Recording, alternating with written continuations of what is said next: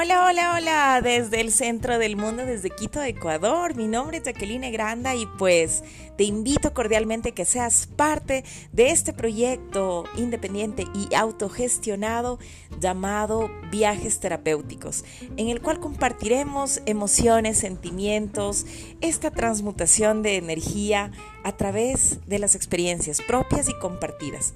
Así que pues ven a compartir conmigo cada viernes en vivo o cualquier otro día en diferido. Lo más importante es que entendamos que este mensaje positivo va compartido desde el corazón y con mucho amor. Mis padres son los generadores de esta idea, pues a partir de, de, que ellos me acompañan de una forma diferente en la cual están todo el tiempo junto a mí de una manera distinta a la que conocía antes, honro todos y cada uno de los segundos de mi existencia como un regalo que me han dado, que es la vida. Y lo hago a través de los viajes, así que esto lo comparto contigo. Muchas gracias por acompañarme. El día de hoy, tenemos un encuentro muy especial con una de las autoras del libro Desde la Raíz, Cocina Mestiza, Lucía Jaramillo, que en conjunto con su mamá Pilar Mendoza Carrillo han decidido dar paso a un proyecto familiar muy importante como es eh, la escritura de un libro que lleva a cabo eh, la trascendencia histórica, cultural, tradicional y sobre todo gastronómica de toda una familia aquí en Ecuador. Entonces, primeramente, Lucía, muchas gracias por abrirme las puertas de tu casa, de la casa de tu mami. Sé que estás próxima ya a regresarte a Europa porque sé que no vives aquí. Y de paso, cuéntanos un poquito, que esa es la razón por la cual estamos aquí. Eh, ¿Cómo nace este proyecto del libro Desde la raíz cocina mestiza? Historia de una vida contada a través de la cocina tradicional local. Primero, gracias Jackie por, por, tu interés y por, el amor que le has puesto en, ayudarme y compartir em, sobre mi libro. Eh, realmente es una autopublicación, autofinanciado además. Y mm, mira, el libro nace en la pandemia, 100%. Eh, mi mami se queda encerrada en Estados Unidos por temas, bueno, de los viajes, de la pandemia. Y, mm, y, le digo, mami, este es el momento, o sea, porque yo sentí esa necesidad de transmitir, o sea, me entró, me entró miedo y un poco de, de, de susto el decir qué va a pasar cuando mi abuelita no esté y cuando mi mamá no esté, ¿dónde van a quedar todas estas recetas? Porque en mi familia la comida siempre ha sido muy importante y todo, yo siento que el amor que nos hemos tenido siempre ha girado en torno a la alimentación. Entonces, claro, yo cuando vi eso ya eh, dije, no, tengo que hacer algo, esto no se puede quedar así. Y le dije, mami, hagamos un libro. Y mi mami, sin dudarlo, sí, listo. Y justo fue el momento con el tiempo que tenía ya encerrada que pudo escribir. Y ella empezó a escribir recetas. Y yo por mi lado empecé a hacer la investigación, inicié a escribir realmente lo que sentía de por qué el libro, por qué quería que, que, que esto se quedara para todas las generaciones. Y luego me di cuenta que esto conectaba con muchas familias. Porque la historia de mi familia es la historia de muchas familias que, que conectan con esto porque también tienen esa mamá, esa abuela o esa tía que es la que les demuestra el amor por medio de la comida. Y empezó. Así nació y, y, entonces ya iniciamos con el proceso más técnico de encontrar un food stylist, de encontrar un fotógrafo y, y, de mi mamá cuando ya pudo volver, ya inició con las recetas. Entonces ella es la chef que hizo todas, los, todas, todas, todas las recetas de aquí, todas las fotos son hechas por mi mamá, la comida. Y ya el equipo todo que nos ayudó para, para, para ponerla bonita, digamos. Entonces ha sido un proceso bastante mágico porque todo ha fluido. Yo en mi vida había pensado escribir un libro y en mi vida tenía experiencia en nada de esto. Porque mi mundo, aunque sí estoy en la parte creativa, nunca he estado metida en, temas de, de, libros. Perfecto. Cuéntame un poquito acerca de tu abuelita, porque en realidad ella, yo lo que veo y siento es el motor no solamente de este proyecto ya plasmado como una obra que honra la, la, trascendencia de la vida de tu abuelita, en el ámbito familiar y culinario, sino sobre todo en el corazón de la familia. Entonces, ¿qué, qué ha sido ella para ustedes eh, en todo el tramo, que, en todo lo que tiene que ver familia, eh, cocina, tradición y sobre todo este legado que ahora tú puedes hacer, tú haces posible sin pensar en una manera de, de hacer que tu abuelita trascienda, porque mientras la recordemos en las recetas de cada una de las casas, que yo me comprometo en prepararlas, eh, estaremos honrando la presencia de ella. Así es, y te lo juro, o sea, me emociona y, y es una súper linda pregunta porque mm, creo que, no sé, con el pasar de los años uno valora más y estando fuera aún más, no solo tu familia, pero también de dónde vienes. Y, y, en ese proceso me di cuenta que, claro, si yo sin mi abuelita, que es la persona que yo físicamente conocí, con la que viví, estuve desde mi infancia, yo no estaría aquí, tanto de mi mamá como de mi papá. Pero en este caso ha sido muy especial porque nos ha conectado mucho la comida y mi abuelita es una manavita que joven ya con sus cuatro hijos se vienen a vivir a Quito por la educación de, de los hijos y bueno, los trabajos de mis tíos y mi mamá era una niña, tenía ocho años. Pero mi abuelita, o sea, aparte de bueno, luego se quedó viuda y ya se quedó, se quedó, digamos, prácticamente sola con sus hijos. Fue una mujer que súper luchadora, o sea, desde pequeña ella se queda huérfana, cría a sus hermanas, sus hermanas se convierten como sus hijas y, mm, y luego ella, claro, yo siempre la vi fuerte, alegre, una energía, nunca conocí a una persona con tanta energía, o sea, a los 90 años seguía usando tacones, eh, y, y con una actitud, o sea, siempre frente a la vida tan positiva, ella siempre mostraba sus emociones positivas, inclusive si algo tal vez no, no, no era tan positivo para ella, se lo guardaba. Yo creo que esa fue una de las cosas que ella, no, no, no, no, no sé si es bueno o mal, pero era su forma de siempre mostrar su alegría y su felicidad, y siempre fue a través de la comida.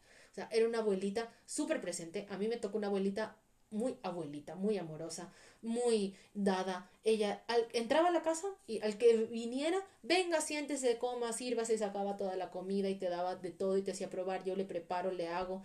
Entonces yo vi tanto ese amor que para mí ella ha sido como ese ícono y esa, y esa, y esa figura de gracias a ti estoy aquí, gracias a ti tengo mi mamá y gracias a ella también existo.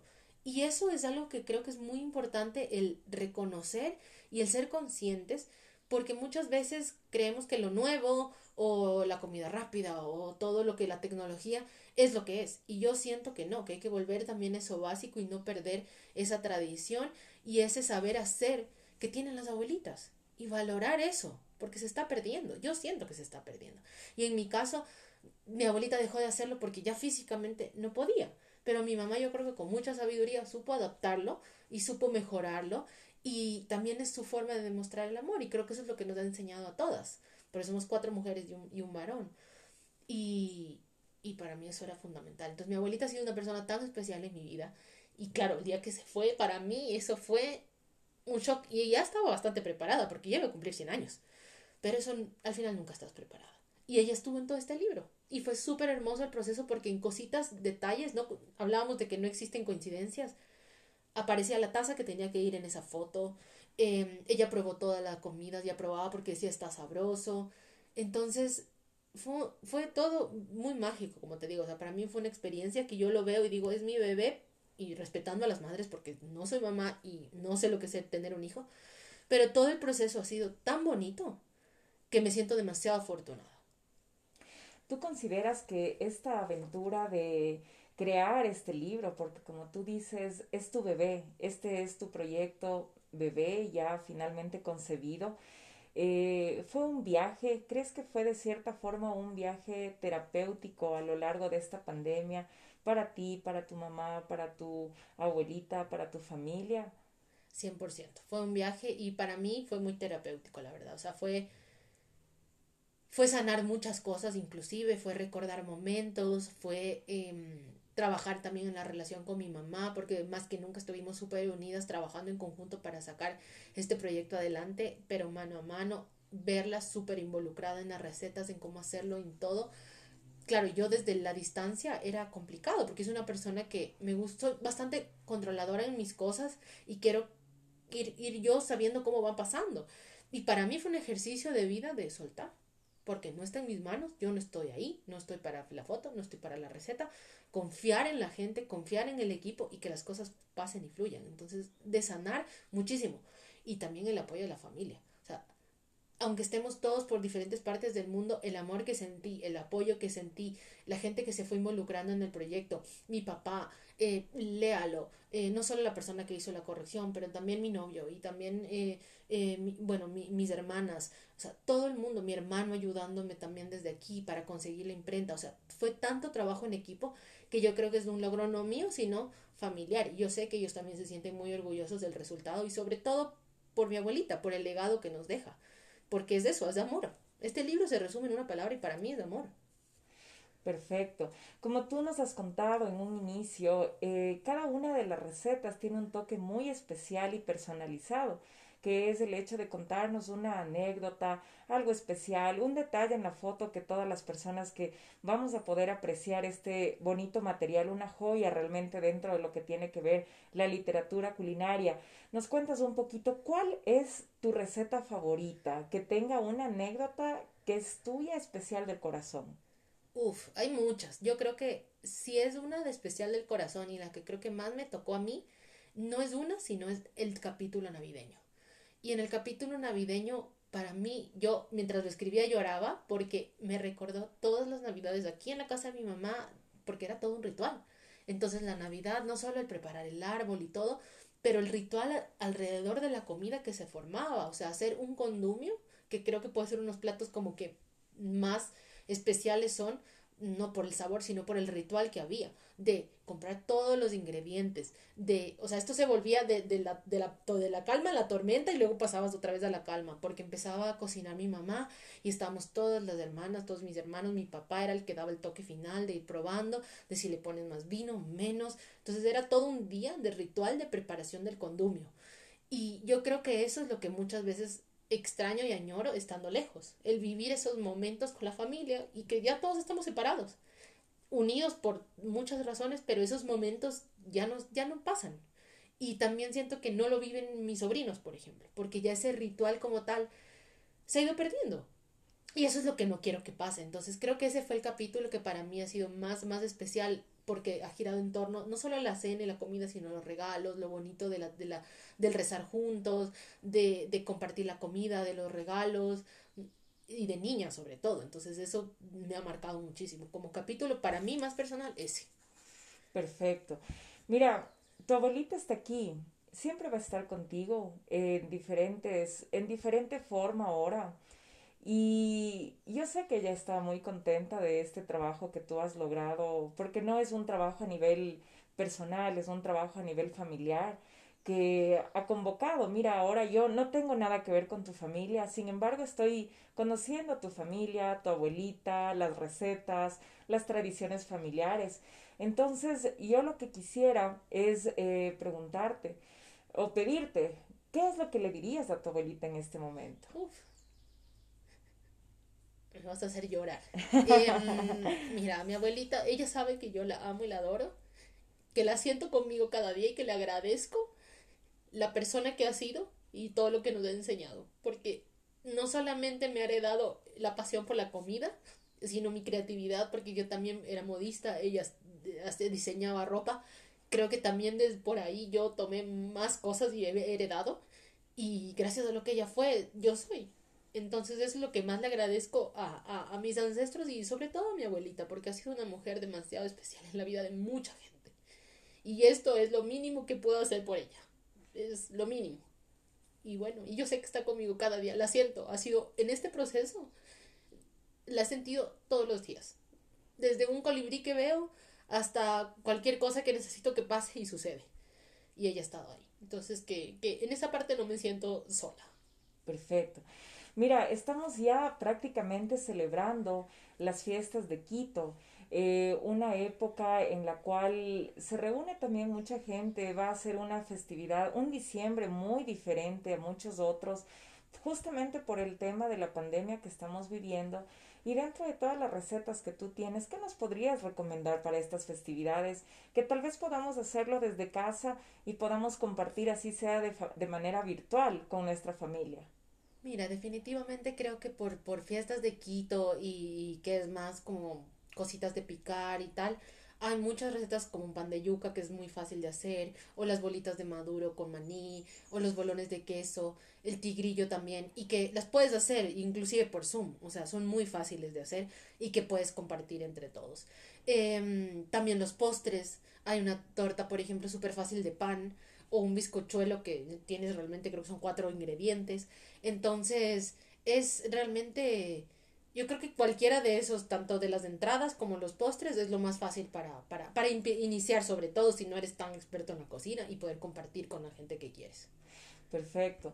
Lucía, una pregunta adicional, porque yo entiendo que eh, tú vas a dejar por ahora el Ecuador, que es la tierra que te ha visto nacer y que, y que tanto te agradece este legado que estás haciendo desde el corazón con, con esfuerzo, pero sobre todo con cariño. Ahora ya regresas para Europa. ¿Qué tienes pensado ya a partir de este libro? Porque este es un logro que tú te lo llevas y, que nos dejas también a nosotros y que mejor poderlo difundir por todo el mundo para que la gente pueda conocerlo y pueda elaborar estas recetas. Tú ahora que vas para allá, ¿qué, tienes pensado en relación a, todo este trabajo que ya has concluido?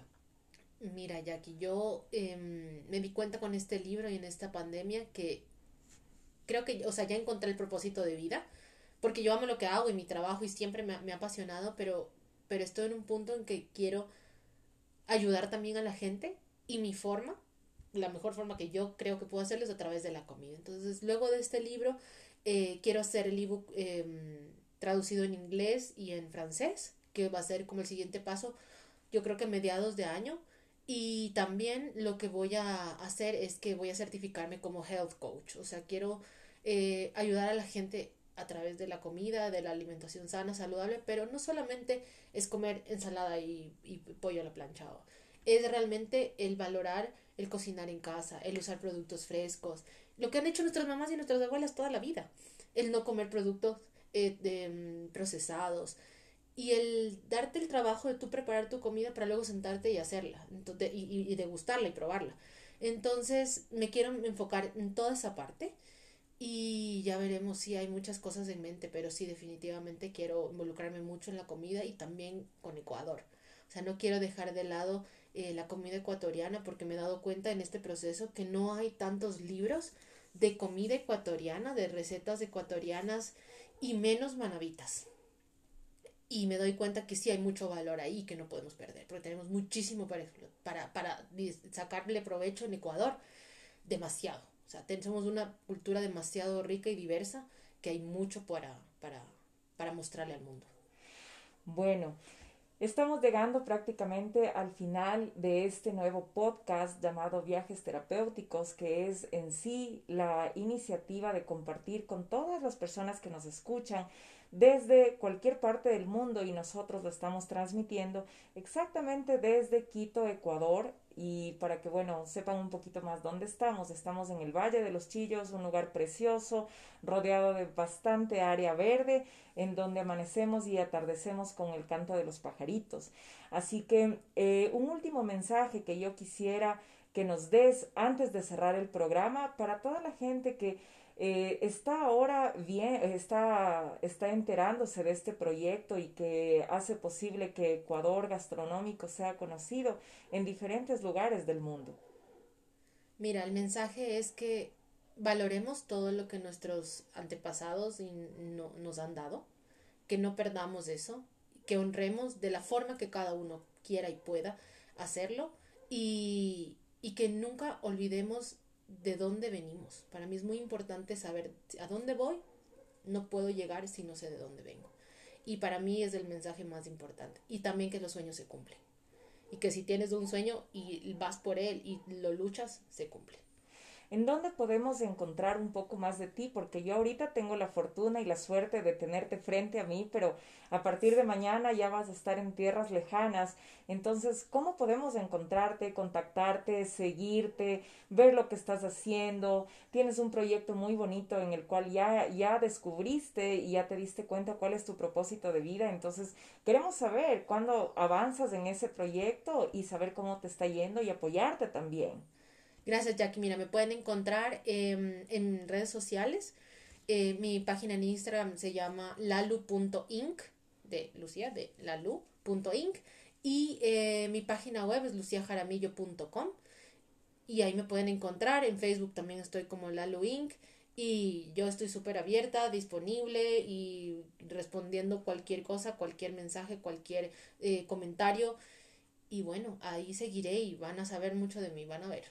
Qué bueno, Lu. Estoy muy agradecida por el tiempo que nos has dado el día de hoy y mi mensaje final en este día tan especial que nos hemos dado cita es que la fuerza creadora femenina es enorme y siempre que nosotros nos juntemos para poder hacer un proyecto del corazón que honra la memoria de nuestros antepasados, saldrán proyectos a la luz como estos, tan bonitos, que como tú dices, no tengo hijos, pues no es cierto. Aquí está tu hijo, lo estoy palpando en este momento, como ustedes escuchan, y es un proyecto muy bonito del corazón que ahora es una realidad. Así que no dejemos de soñar y como Lu, sigamos nuestros sueños, hagámoslo con el corazón, toquemos más vidas y avancemos en este paso por la vida de una forma positiva, impactando de una, de una forma increíble a todas las personas que conocemos y que nos conocen. Mi nombre es Jacqueline Granda, nos volveremos a ver en una próxima emisión en Viajes Terapéuticos. Un fuerte abrazo desde el centro del mundo, el país de los cuatro mundos, Ecuador.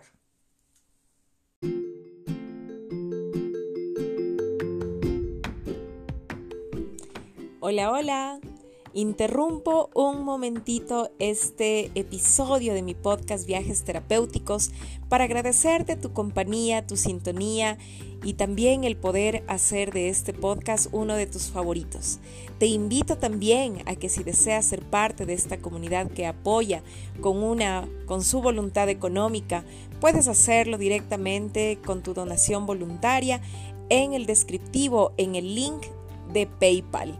Estás cordialmente invitado o invitada a apoyarme y seguir adelante con este proyecto independiente hecho con mucho corazón y compromiso. Saludos desde el centro del mundo, desde Quito, Ecuador.